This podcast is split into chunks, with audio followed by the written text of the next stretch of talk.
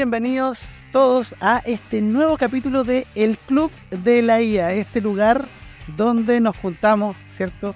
Todas las semanas para hablar acerca de lo que está pasando con la inteligencia artificial y todas, todas las cosas y novedades que pasan cada semana. Siempre me río al decir eso porque de verdad es tanto lo que pasa que cuesta mucho seguirle el ritmo. Así que antes de ir a los temas, recuerden que pueden ir al clubdelaia.com y unirse a nuestro club, ¿cierto? Y seguirnos ahí todos los contenidos, todas las cosas que estamos compartiendo, porque tenemos un grupo de WhatsApp y un Discord que están compartiendo las últimas noticias, incluso más rápido que nosotros las alcanzamos a leer. Así que están siempre invitados para eso.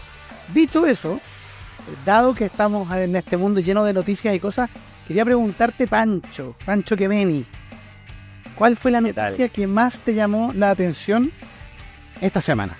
Yo estoy pegado a todos y qué bueno estar acá de nuevo, no había estado hace un, hace un rato. Eh, esta semana yo creo que me, me, he cabeceado tratando de entender este paper que dice que el performance de GPT-4 ha sido degradado y que va de más a menos. Y mi conclusión es que hay gente que quiere ver el mundo arder. Y esa, citando a, Alfred, eh, y eso realmente me llama la atención cómo nuestra capacidad de asombro en realidad creo que se ha ido disminuyendo. Así que me encantaría discutir un poco más sobre qué realmente está pasando con estas capacidades percibidas que tiene ChatGTP y, y, las otras AI, que en el fondo es como, ¿hacen magia? ¿O ya se nos está acabando esa, ese sparkling que, que, que dice, wow, esto es sorprendente? Sí, a mí me pasa, me pasa con eso que, efectivamente yo creo que hay un, por, dos lados. Uno, porque uno igual, el ser humano tiende a, bajar al otro. Siempre hay un tema ahí de, de oye, le está yendo muy bien, eh, frenemos un poco, ¿cierto? Como, lo, como le golpeamos ahí en las canillas. Pero también yo creo que efectivamente igual hay un momento, cuando recordábamos antes, ¿te, te acordáis la, la curva del hype? En algunos capítulos anteriores que hablábamos un poco de, la adopción tecnológica, de que estábamos en este momento de, máximo asombro. También yo creo que ya en términos de las generativas NLM tipo ChatGPT, estamos empezando a entenderlas por lo que son, ¿cierto? Y como a decepcionarnos un poquito, ¿cierto? Que es la etapa que viene después. Yo creo que también en esa decepción es como estas ganas de bajarlo rápido, de, de, ya, esto no era tan bueno, o el caso de uso no era tan bueno, ¿cierto? O quizás no lo entiendo, pero dado que no lo entiendo y no lo sé ocupar, en verdad lo bajo para darme cuenta después. Yo creo que por ahí hay un fenómeno más, más del ser humano de, de, no comprensión o de no querer realmente ahondar un poquito más en lo que realmente está pasando. Porque ahí yo, yo he visto esta noticia un poco por encima, vi el paper y también vi que había gente que estaba empezando a hacerle un debunk bien grande, a decirle, oye, esto no está cierto como dicen, o malinterpretaron el paper, ¿cierto? Ahí no, no sé si, si puedes ahondar un poquito más.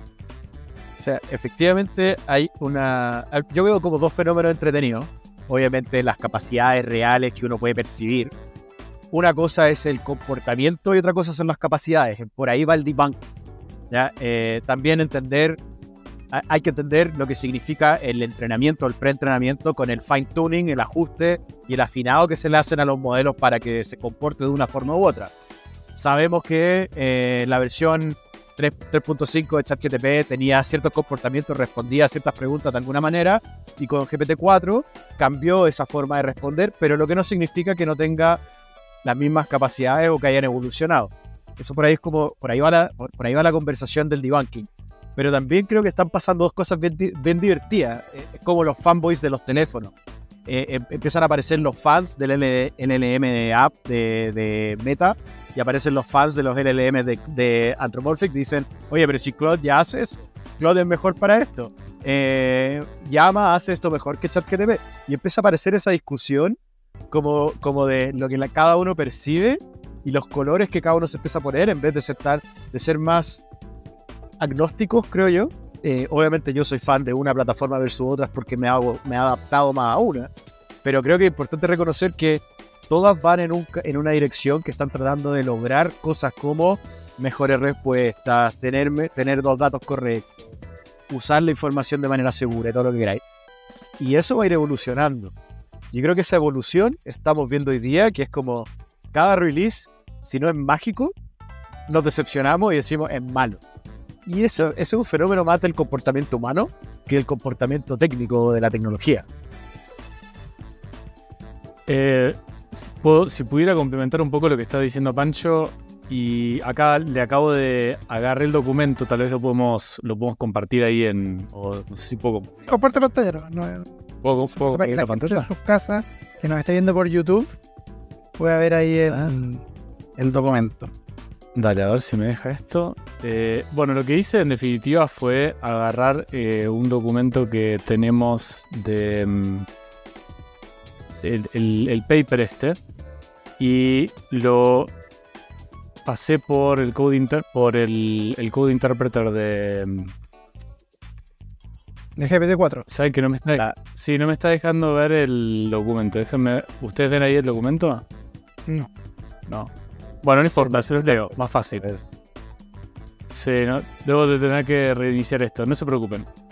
El, el documento dice algo así, dice, o sea, para resumir, agarré el documento, lo pasé por Code Interpreter de ChatGPT, lo hice porque es información pública, y dice que el, el documento eh, enfatiza la necesidad de evaluar continuamente y monitorear el comportamiento de los modelos. Eh, especialmente es en aplicaciones donde se eh, cuente con que el modelo de alguna manera regular tenga cierto grado de performance sostenido en el tiempo, ¿no? Y eso a priori más, o sea, quisiera como hacer un, paso atrás respecto a, a- si esto es real o no. No me parece mala práctica esa. En general porque vos agarras una nueva tecnología, la estás incorporando en ciertos procesos me parece sano evaluar de forma regular si eso está agregándote el valor que vos esperabas o si es una, como le dicen, viste, el vanity metric, que está viendo que algo parece que suena bien, pero en realidad no te está agregando mucho valor. Y en ese aspecto me parece que está bien el proceso de evaluar continuamente si esto se sostiene el valor en el tiempo o no. El siguiente punto, porque independientemente de que esto se degrade en el tiempo o suba o, o cómo hici- si es que el- la forma en la cual están llevando la- el análisis de la performance es la adecuada o no según el caso de uso, creo que eso da para una, una segunda instancia de la conversación. Pero si, si por alguna razón está degradando la performance del modelo, creo que es sano tener algo que te permita verlo. Y no solamente con GPT-4 y 3.5, sino con cualquier otro tipo de modelo que uses en cualquier tipo de contexto. Eh, en lo personal no sé cómo les ha, les ha pasado a ustedes esto, si es que les ha pasado o no, pero nosotros hemos encontrado que cuanto más preciso el modelo y más nicho es y menos información le proporcionás, mejor performea. O sea, es menor el costo transaccional de la conversación, mejora la calidad de la respuesta, eh, el, el tuneo que vos hagas del prompt en el tiempo también ayuda. Entonces no es un one shot de que lancé y me olvidé, sino que necesitas, necesitas estar mirando continuamente si la cosa está a la altura de lo que vos esperabas o no. Y en ese proceso de hacer esa revisión continua, como si lo hicieras en un producto ágil digital, nosotros hemos encontrado que vamos mejorando paulatinamente día a día, semana a semana, con la frecuencia que se haga, la performance del modelo. Entonces, mi invitación sería, puede ser que el documento algo de verdad tenga, pero probaría si en el contexto en el que ustedes lo están usando, eso está pasando o no, porque depende, es un, para mí la performance es multivariable, no es solamente de hacerle una pregunta con un prompt estático al, al, al LLM. Pero al menos eso es lo que les quería traer a la mesa, no sé cómo la ven. Ahí, Alex, creo que le diste en el clavo a la, a la problemática. Efectivamente, los modelos van evolucionando. En esa evolución, Perdón, Pacho, algo más, algo más importante, salud. salud. Viernes, recordemos que viernes, sí. que los viernes permitía la Con agüita nomás, pero salud. Raro. Muy bien. Eh, a ver, le diste en el clavo el punto de que efectivamente los modelos van evolucionando. El set it and forget it creo que no es una buena práctica para esto. Evidentemente, el reentrenamiento constante, llamémoslo en realidad el fine tuning, no el reentrenamiento, la- el ajuste afinado que le van dando al modelo hace que necesitemos darle mejores contextos, mejores explicaciones y lo que queramos. Y lo que hace este estudio, y un, po- un poco los debunkers lo que están diciendo es, hey, el estudio tomó dos modelos distintos, porque en el tiempo cambian, el pre-training es, es el mismo, pero el fine-tuning cambia, tomaron estos dos modelos y le hicieron la misma pregunta de la misma manera. Obviamente la respuesta es distinta. Los que hemos, y me imagino que les, ha pasado, viste el 3.5, el 4, el Code Interpreter te da una, una respuesta distinta, el Custom, el Instructions te va a dar una respuesta distinta, y tu prompting tiene que ir evolucionando con ese cambio y fine-tuning del modelo. Lo que, lo que funcionaba hace seis meses atrás no funciona exactamente igual que hoy día. Pero por eso el disclaimer es, las capacidades siguen siendo las mismas. Han ido mejorando. El comportamiento ha cambiado. ¿Por qué? Porque ese fine tuning con mejores datos, con una segmentación más específica, con lo que quieras, hace que el modelo tenga respuestas distintas para las mismas capacidades. Claro, y, no solo eso, porque también ese mismo fine tuning, y siguiendo la misma línea que llevas tú, lo que hace también es que efectivamente el modelo también espera otro tipo de input, ¿cierto? Porque en, los mismos, el mismo fine tuning, ¿cierto? Y acá Alec siempre va a saltar con lo de la protección de datos. El mismo fine tuning se hace sobre las interacciones que han salido de otros usuarios, entonces también va afinando la forma en que va contestando.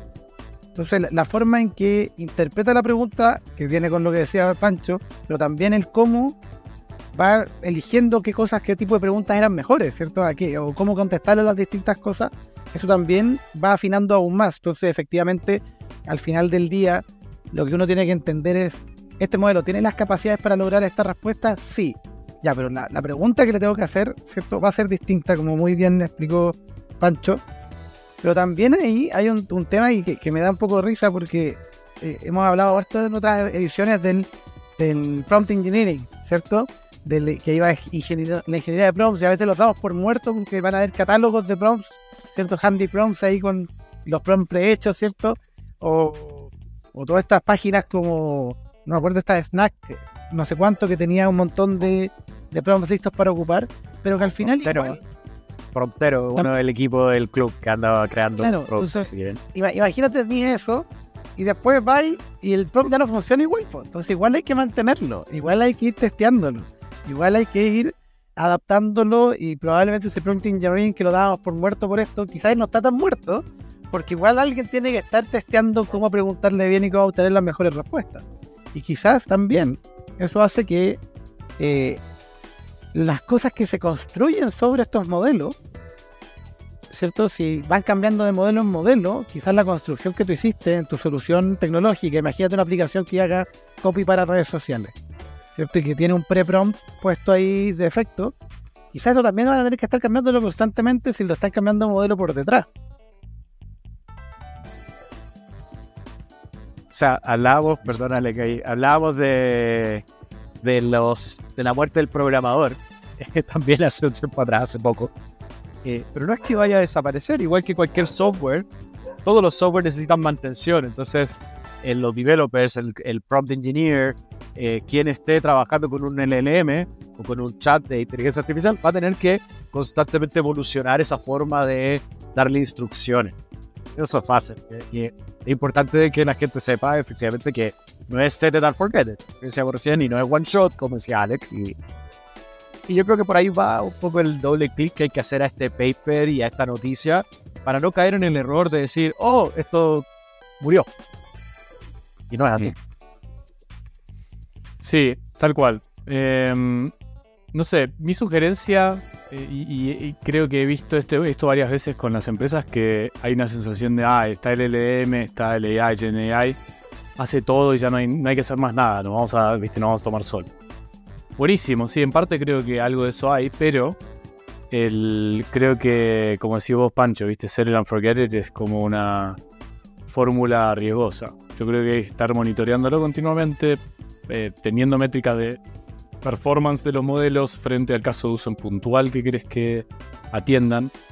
Y, también no sé si tocar el tema este ahora, pero eh, one size fits all o que esto resuelva todos los dolores de todos los casos de uso del mundo mundial es, eh, es medio fantasía. O sea, hay casos donde esto funciona bien, pero hay casos donde hay cosas que son mejores para atender ciertos problemas Entonces, quizás eh, necesitas armar una estructura donde mezcles esto como parte de esa estructura completa y eso implica que tiene que haber gente especialista en distintas disciplinas para que se orqueste eso de forma performeante y escalable, ¿no? Y si quieres les doy un ejemplo concreto antes de darte la palabra a Rob, pero me pasó el otro día de hablar con una empresa que quería mezclar eh, algo conversacional con algo transaccional.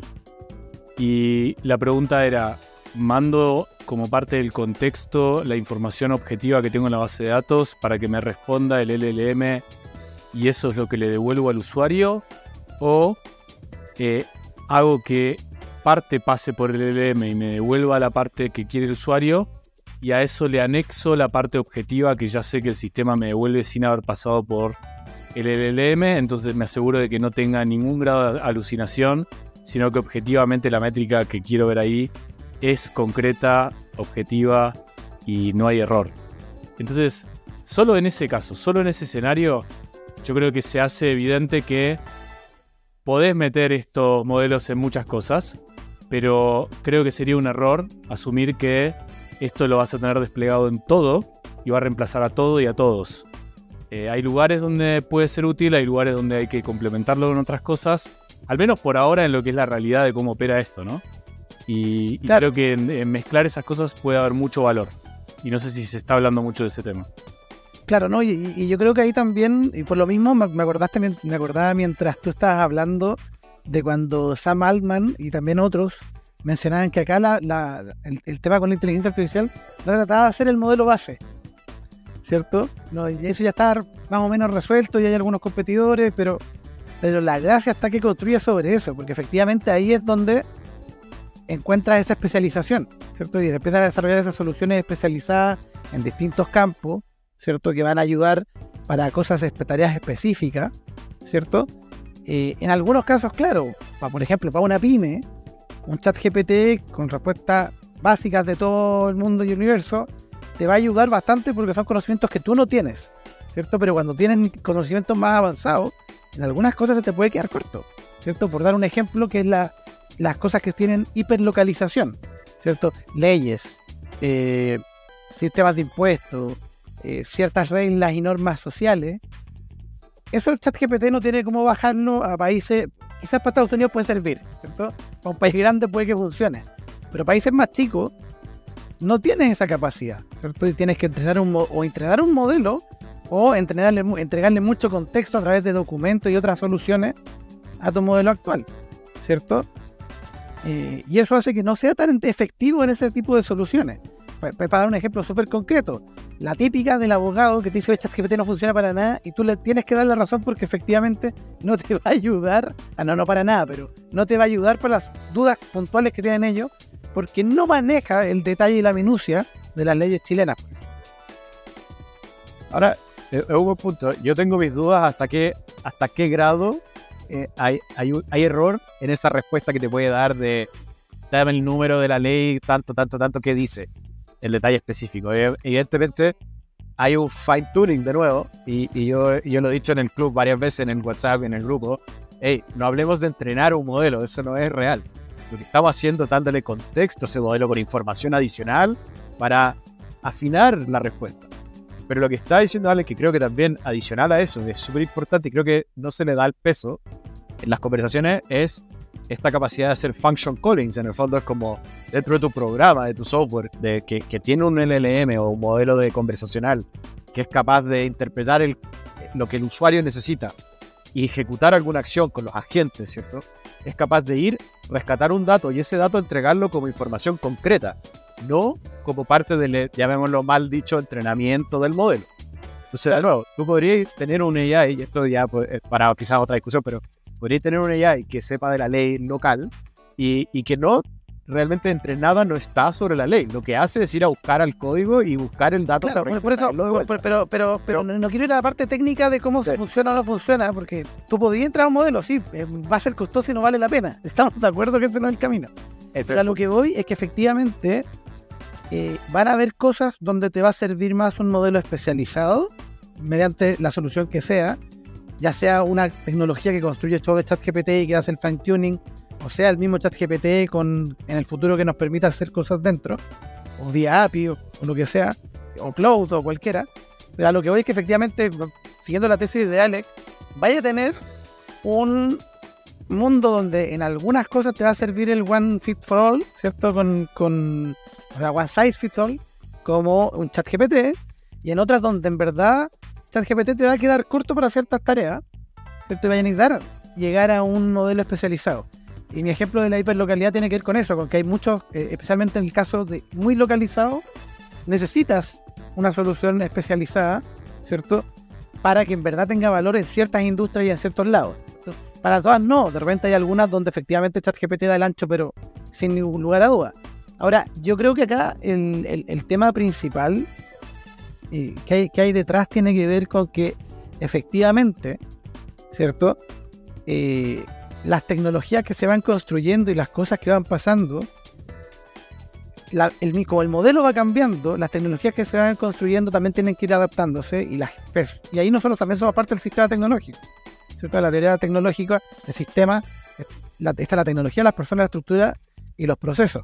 ¿cierto? Entonces cuando cambia el modelo, también tenemos que adaptarnos todos nosotros y no nos hemos dado, no hemos dado cuenta, porque claro, seguimos haciendo las mismas preguntas. Entonces ahí el desafío es que efectivamente la gente vaya testeando y adaptándose. Y ahí yo creo que hay un error que comete OpenAI, porque OpenAI hace el ajuste pero no comunica tanto qué es lo nuevo que trae en la versión de junio versus la versión de marzo, ¿cierto? En ChatGPT, porque sí lo hace para la parte de API, para la parte de programación te cuenta todo y te dice el modelo tanto, tiene tanto con ventana de contexto, tiene todas estas cosas y además estoy agregando todo esto porque claro, el negocio para ello va por el consumo en la API ahora. Pero para el usuario que ocupa ChatGPT, yo no sé qué cambió entre marzo y junio, ¿cierto? Es una caja negra para mí, ¿cierto? Me dicen, oye, ahora somos más inteligentes.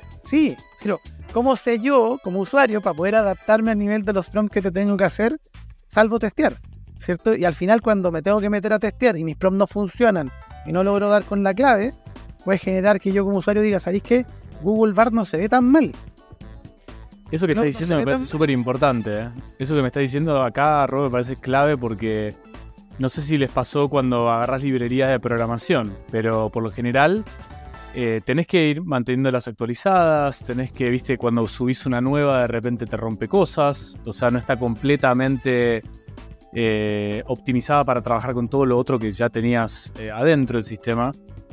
Y, si es así, de que no van a dar mucha transparencia sobre el modelo, y no, sé específicamente a qué parte de lo que lanzaron te está refiriendo, pero em, deberíamos tener cierta, cierto grado de transparencia y claridad sobre qué tipo de nivel de performance se puede esperar en diferentes frentes respecto a cada modelo antes de lanzarlo a algo productivo. Y por productivo me refiero a un entorno donde lo subís y se masifica el tema o lo usan personas de forma regular y esperan que haya cierto grado de CLA y repetitividad porque una cosa es trabajar las cosas en un ambiente de laboratorio, que hemos, creo que mucho de lo que estamos haciendo es laboratorio. Estamos jugando, estamos probando, estamos conectando, estamos haciendo de todo.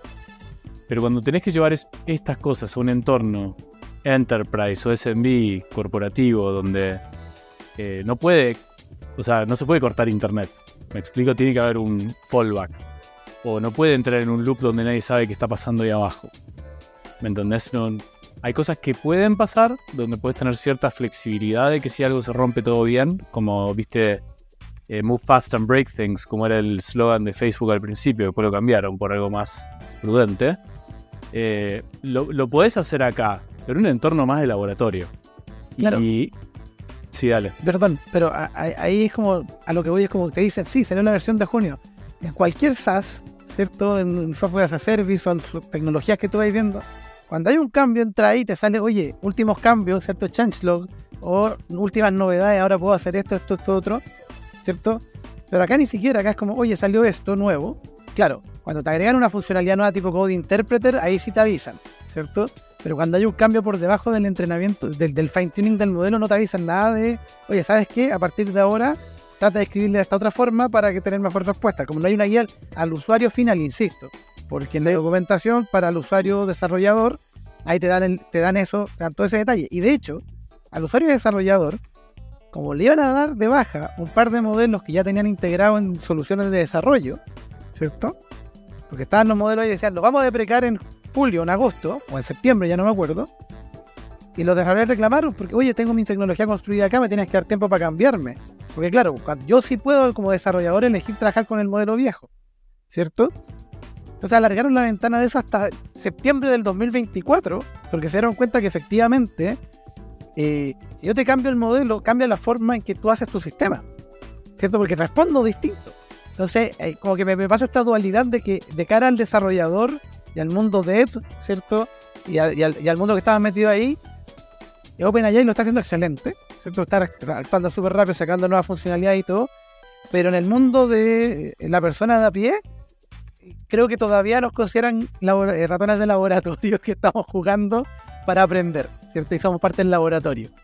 Si el producto es gratis, tú eres el producto.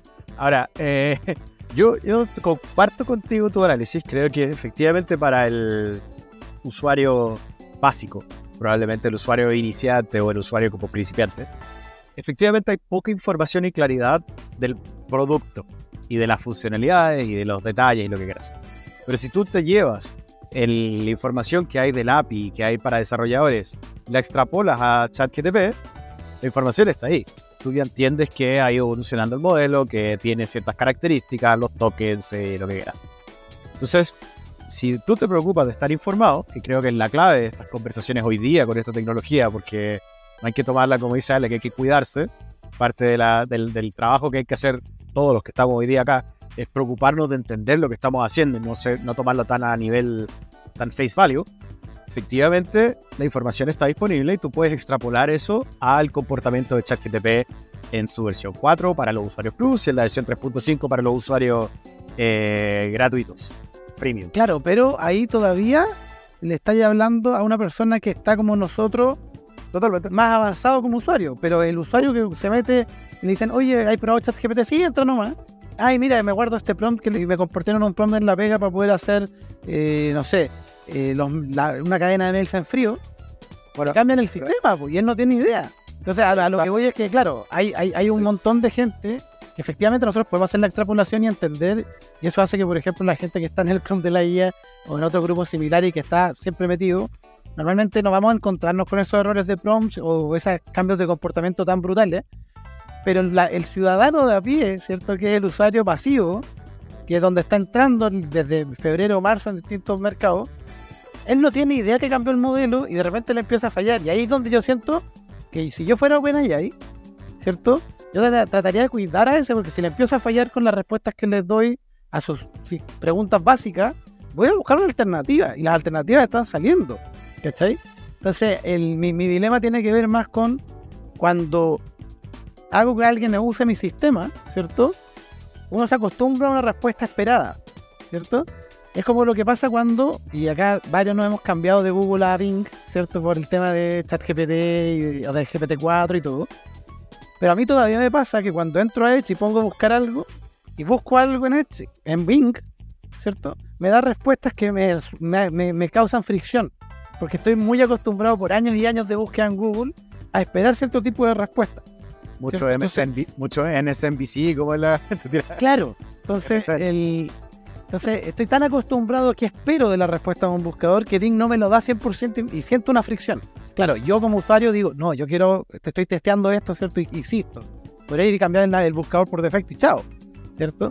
Pero el usuario de a pie, que con suerte entiende lo que es un modelo, ¿cierto? Y cuando un sistema le empieza a dar una respuesta distinta, puede cambiarse. Y ese es el riesgo que encuentro porque efectivamente lo que a mí me gustaría es que efectivamente todos pudieran ocupar esta herramienta y sacarle el máximo provecho posible para su día a día, ¿cierto? Y desbloquear su potencial, como hemos dicho hartas veces.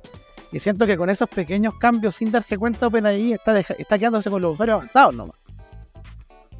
Yo, yo hoy quiero cerrar un poco ese punto con, con, por un lado, creo que ChatGTP todavía no es un producto, producto. Todavía no está pensado como quizás nos estamos imaginando que tiene que ser. Creo que todavía es un experimento medio extraño. Y por otro lado, esa fricción que tú estás poniendo arriba de la mesa, que, que concuerdo contigo, es lo que ha llevado a que muchos usuarios principiantes usen la aplicación, usen el chat y se encuentren con que la respuesta es incorrecta y digan esto no sirve. Y por ende, se vio una disminución en usuarios en los últimos meses, dado el primer hype, la primera ola de usuarios, el millón de tantos que fueron los primeros cinco días y después esa curva ha ido disminuyendo. Yo creo que pasa por ese desconocimiento que dices tú. Sí, y ahora me pasa que también, como estas cosas son multivariables, me gustaría ver ahora que vuelva la gente a los. terminen las vacaciones de invierno en el hemisferio sur y de verano en el hemisferio norte y ver si en agosto esa caída sigue bajando. Porque puede ser efectivamente que la gente se fue de vacaciones y ocupó menos o requirió menos el tema, ¿cierto? Como puede ser esa otra teoría que tenemos, o quizás son los dos factores en distinta medida. Eh, ahora, lo que sí me gusta de ChatGPT, y acá para ir cambiando un poquito el tema, o, o de lo de OpenAI, es que si bien no nos están diciendo que cambios hay en el modelo y sigue funcionando como una caja negra, sí están sumando cosas entretenidas a la solución. ¿Cierto? Y estas últimas dos semanas vimos cómo salió Code Interpreter en primer lugar, que hace unas cosas pero espectaculares, espectaculares. ¿Cierto? Está, está detrás de GPT Plus, sí, pero... O sea, Contate, contate tu. ¿Cuál sería tu top 3 así de, de, de caso de Top uso? tres. A mí, o sea, a mí uno que, que me encantó, que me encantó, pero por lo simple que es, y, y- y no es el caso más avanzado por ningún lado, pero cuando tienes un archivo, estás haciendo una presentación o preparando algo y bajas un archivo en punto .webp y no te la lee el PowerPoint o el Keynote o la cuestión, y vaya a Code Interpreter y le dices, cámbiamelo un PNG. Y te lo cambia el tiro. Tú lo puedes descargar y, lo tenés y no tenéis que entrar a ningún sitio lleno de virus ni ninguna cosa. Para mí, en ese caso de uso, es una solución es súper simple, pero me salva tanto. Es como que me llega de cerca. Otro que me gustó mucho, que me gustó harto, harto, harto, es el de cuando creáis GIF animados, ¿cierto? Con algún análisis de datos. ¿Cierto? Vi, una persona que hizo, eh, le dio datos de los terremotos, ¿cierto? Y le empezaba a animar los lugares donde tenía el terremoto y el color del puntito dependía del color. O sea, ese tipo de animaciones que normalmente requería una solución adicional, cosas de ese estilo. Ahora la tenía al alcance de ahí, la podéis poner en una presentación y funciona bastante bien, ¿cierto? Y lo otro ya es cuando entráis al tema más de análisis de datos con Python, y de repente se manda unos análisis increíbles, eh, entendiendo súper bien cuál es el, el problema. Porque aparte que la gracia está en que estáis, estáis interactuando con lenguaje natural, ¿cierto? Como qué es lo que tú estás pensando en tu cabeza. Me gustaría saber cuántas son las ventas por país y en los mejores clientes de cada lado. Y automáticamente empieza a procesar eso y se arma su cadena de pensamiento, ¿cierto?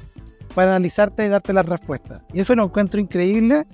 Eh, creo que todavía no está explotado su máximo potencial, pero habilita un poder a ChatGPT, ¿cierto?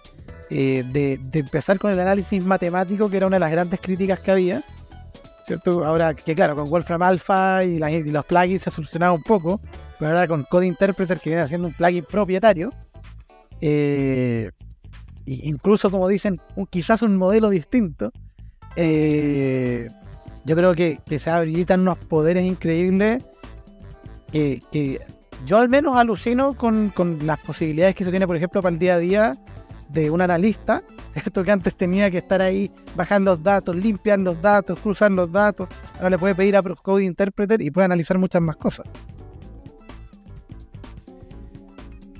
Totalmente. Eh, Alec, habla, habla de la seguridad, por favor, porque... No, comenta tu punto de la seguridad, porque, porque me quiero colgar de lo que sé que vas a decir, de lo que espero que digas. Ya, me, ya me conocen. Pero, a ver, ¿qué, qué? No, sé, no sé si voy a. ¿qué? Espero poder estar a la altura de, lo- de tu expectativa, pero. A ver.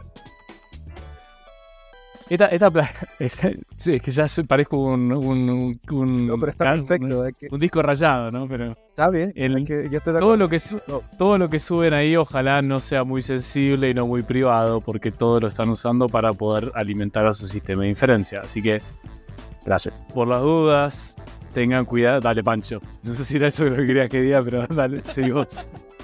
No, totalmente. A ver, yo creo que concuerdo contigo y eso es algo que no hay que dejar de mencionar y empujar a todos los que escuchan esto. Eh, a todos los con los que hablamos, nosotros creo que tenemos un, una, una responsabilidad moral de decirlo insaciablemente. Lo que uno sube a ChatGTP queda en ChatGTP y puede ser usado tu contra. yo creo que eso yo lo veo de esa manera. Ahora, no queda claro, y vuelvo al punto que decía Rodrigo, no queda claro qué pasa con mis datos. Me pareció entender que los archivos que tú subes son eliminados después de, después de que cierran la sesión. Me dio las, me- Tengo que corroborar eso. Al, al- al menos lo que yo he visto con algunos testeos, porque también tú puedes, ¿te acordás que puedes mandar ahora la instancia de chat, compartírsela a alguien para que la vea? Y cuando se la manda a otra persona, esa persona no puede ver nada de las respuestas que me dio porque no tiene el archivo para recrearlo.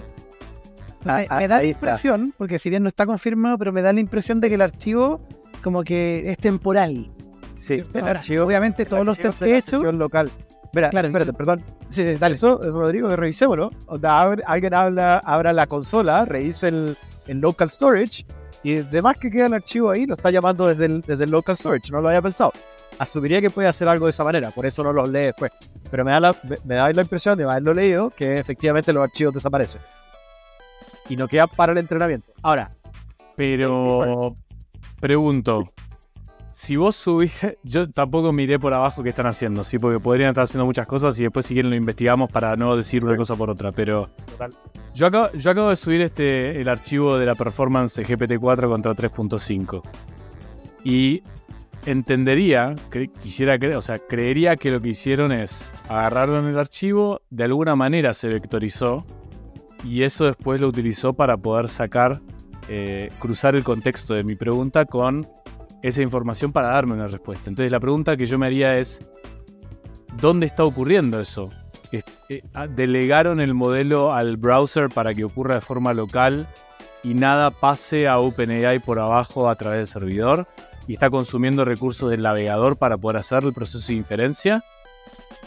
¿O está agarrando el archivo, mandándolo, procesándolo devolviendo los vectores o cruzando y pasándolos al modelo para después responderte. En cualquier caso, igual al modelo algo le tiene que llegar y el modelo no está en tu local. Entonces, al modelo le tienen que estar mandando algo.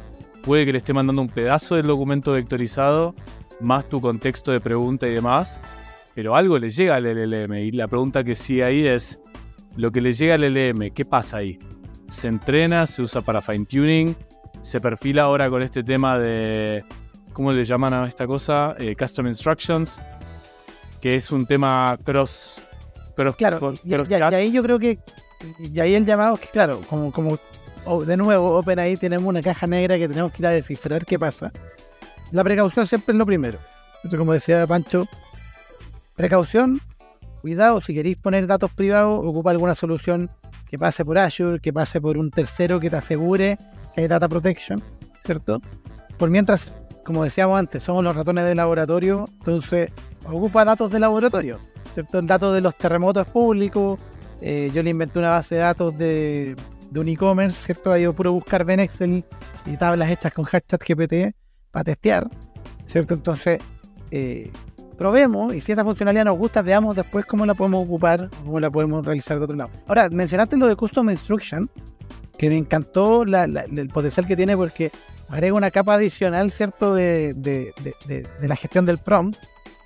Y ahí yo sé que eh, Pancho subió un video contando un poco su primera experiencia y ha estado testeando más. Entonces, me gustaría ahí preguntarte qué, qué- qué te ha parecido, qué, qué potencial le ves. Explicarle un poco a la gente en la casa que no ha jugado con esto, qué, de qué se trata. Sí.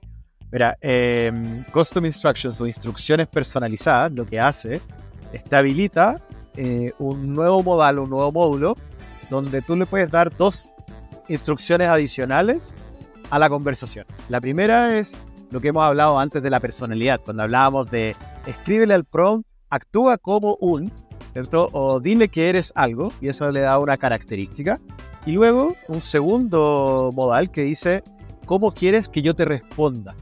¿Cierto? Entonces, un poco la, la descripción que hace OpenAI cuando presentaron este, este producto era, dale como eh, instrucción que eres un profesor de tercero básico.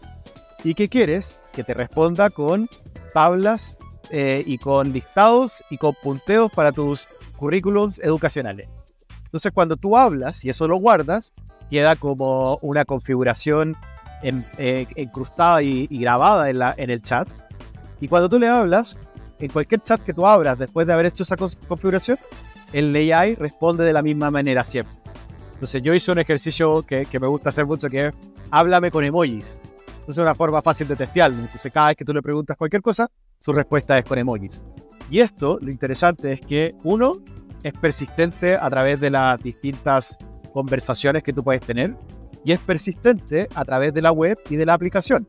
Si lo usas dentro del iPhone o de Android, dentro de app de ChatGTP, esa configuración queda guardada y ahí volvemos a lo que decía Alex. Ojo con lo que le estamos dando al sistema porque lo está guardando en algún lado.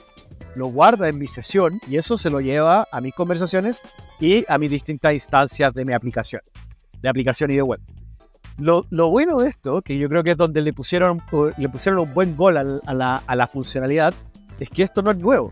Esto viene efectivamente de la API de ChatGTP 4 o de la API de ChatGTP en realidad, perdón, donde yo tengo una configuración que se llama System. Y en la configuración de sistema, lo que me permite es darle, uno, un contexto global y obviamente hacer estas configuraciones de decirle actúa como, respóndeme de tal manera o usa esta información para responder. Entonces yo que soy usuario heavy user del Playground, que es una forma para acceder al API, yo que soy heavy user del Playground y entro al System Configuration, a la configuración personalizada dentro del API y le digo, léeme este texto y respóndeme en base a esta información.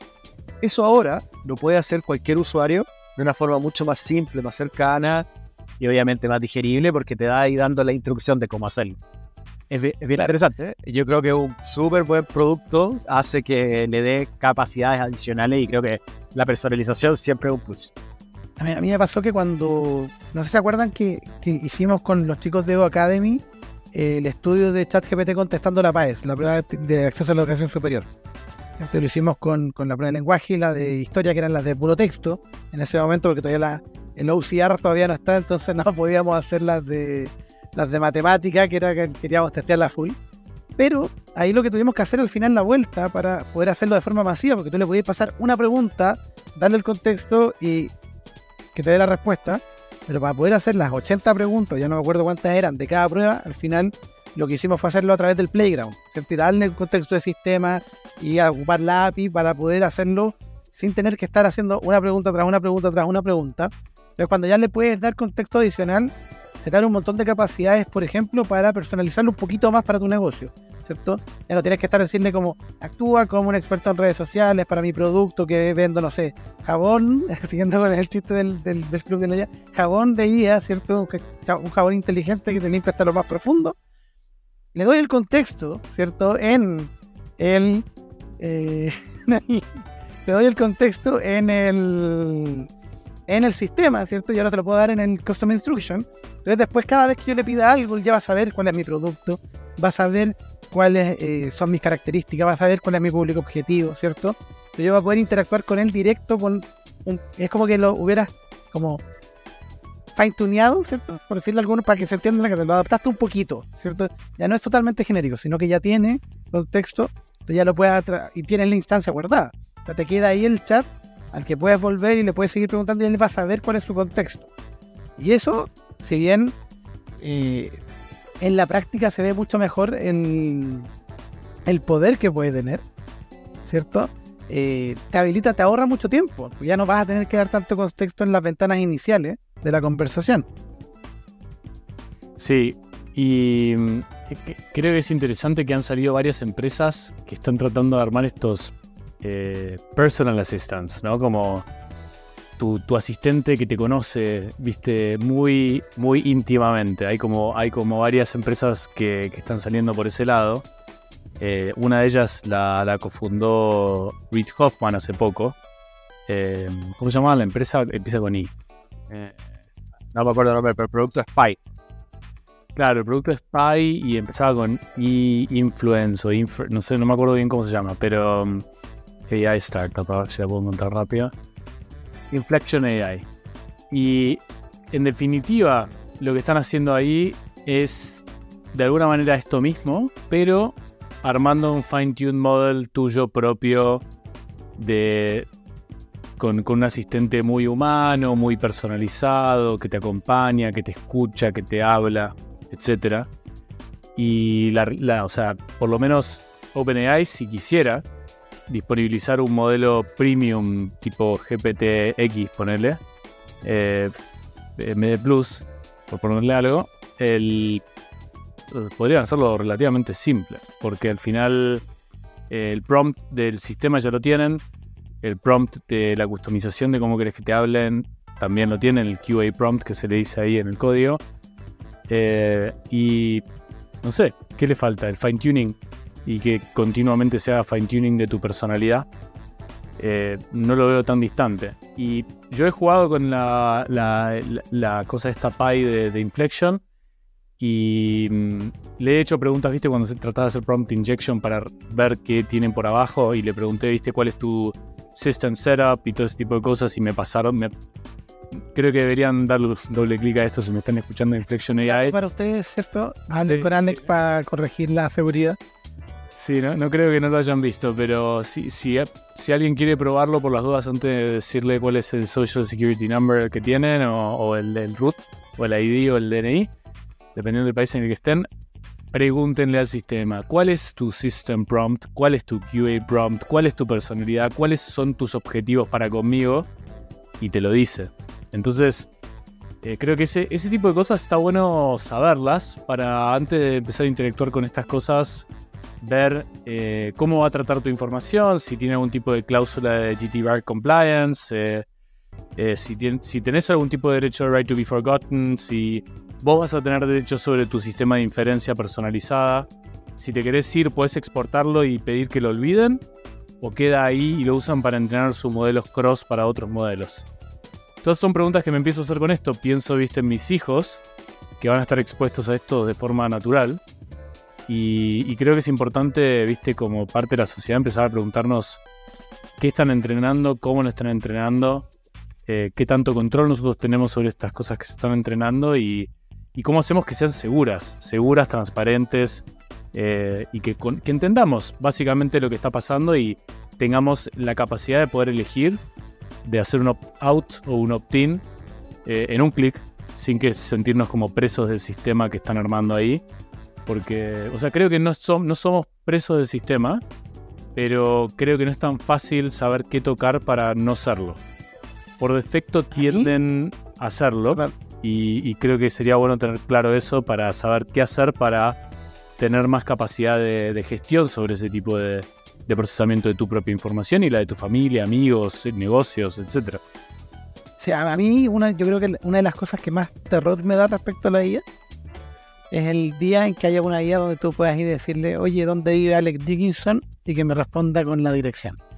¿Cierto? Eh, que data que yo sé que es una data que si uno hace un buen scrapping y hace una buena investigación, probablemente encontremos. ¿Cierto? En algún lado. ¿Cierto? pero lo hagan, gracias. pero pero a, lo que voy es que no, no, yo creo que Alex, o, si lo, o si lo hacen, los invito a comer un asado a mi casa y me avisan antes. Para Pero probablemente, yo creo que es más probable que encuentre de cualquiera otro antes de Alex Dickinson por lo jodido que es con la data protection. Pero, fuera de eso, a lo que voy es que imaginemos una inteligencia artificial que recopilara o se comprara bases de datos y lo ocupan dentro del, no sé, diseña un tema y que alguien pueda encontrar esos datos personales, lo encuentro terrorífico. Y por eso es súper importante efectivamente que las empresas que están desarrollando inteligencia artificial, ya sea ocupando, desarrollando modelos o desarrollando tecnología sobre esta, ¿cierto? Como los avatars virtuales, como los asistentes, como eh, muchos agentes que han salido o, cosas de ese estilo, sean ellas mismas las que se pongan ciertas restricciones y ciertas reglas de hasta dónde llego y hasta dónde no, ¿cierto? Porque al final lo que tiene que quedar siempre al frente es la persona que está ahí. Ahora, en virtud del tiempo, quiero darle el espacio para que eh, si quieren compartir algo adicional, cada uno de ustedes algo que les haya gustado mucho dentro de la semana o alguna cosa que quieran comentarle a la gente en sus casas antes de que cerremos el capítulo de hoy. Pancho. Vale. A ver, eh, hemos hablado harto de OpenAI y ChatGPT. Eh, creo que es bueno que le echen una mirada a BART. Eh, fue liberado hace un par de días atrás en Europa. Lo que es bueno porque también más acceso, más disponibilidades y obviamente más variaciones. Y adicional a eso, prueben también las capacidades multimodales que tiene BART. Creo que está muy entretenido. Por fin se le puede subir el dibujito de una web y te tira el código, como prometió ChatGPT hace un par de meses, que todavía no lo vemos. BART ya lo está haciendo. Así que creo que es bueno ir a probar lo demás que están en el mercado, que están pasando cosas muy entretenidas. Así que Go out and play. Buenísimo. Y mm, a ver, estamos pimponeando ahí con el club. Eh, quizás un shout out ahí a la comunidad que está súper activa en el, en, el, en el grupo que tenemos. Lanzamos Discord ahora, eh, que creemos que es el canal para poder escalar el, grupo, el club. Pero en WhatsApp hay un montón de actividad, un montón de grupos también. Y estamos eh, pidiendo siempre feedback para poder mejorar la experiencia del club. Eh, sacamos un par de encuestas ahí para poder armar un par de, de masterclasses. Creo que el último era ver si podemos hacer un prompt engineering masterclass que, donde podamos explicar mejores prácticas. Creo que viene bien ahora con, con, con esta nueva funcionalidad que sacaron eh, dentro de ChatGPT. Eh, si quieres hacer custom instructions, el masterclass de prompt engineering te puede llegar a ayudar para que definas cómo querés que estos sistemas interactúen para con tu persona o con otros. Así que les extendemos la invitación. Si quieren inscribirse en eso. Vamos a estar extendiendo ahí el plazo de, ingreso, así que pueden entrar en www.elclubdelaia.com. Eh, ahí van al link del WhatsApp o del Discord y se, se, eh, se incluyen ahí en la lista de, del evento que vamos a estar haciendo en las próximas semanas. Y se vienen más cosas entretenidas, ¿no? Estuvimos ahí hablando de invitar gente al, al podcast eh, para hablar de varias cosas, así que si alguien quiere proponer algún tema, o quieren proponer a alguna persona que, venga acá a hablar de algo. Creo que hay un montón de temas interesantes que tocar, ¿no? Desde gobierno, privacidad, procesamiento, eh, casos de uso, producto, negocios, no sé. Y una que tenemos muy pendiente, que es el tema de la educación. Porque yo creo que eso es clave en la base para todos los demás sistemas. Eh, sí. Dicho eso, eh, recogiendo un poco lo que dice Alex, únanse al club de la IA.com, ¿cierto? Ahí tenemos nuestro grupo de WhatsApp, nuestro Discord, Estamos saliendo un montón de actividades. Solo esta semana tuvimos dos encuentros junto a la gente de Microsoft eh, y el equipo de parte del equipo acá del club, ¿cierto? Que tienen Houdini.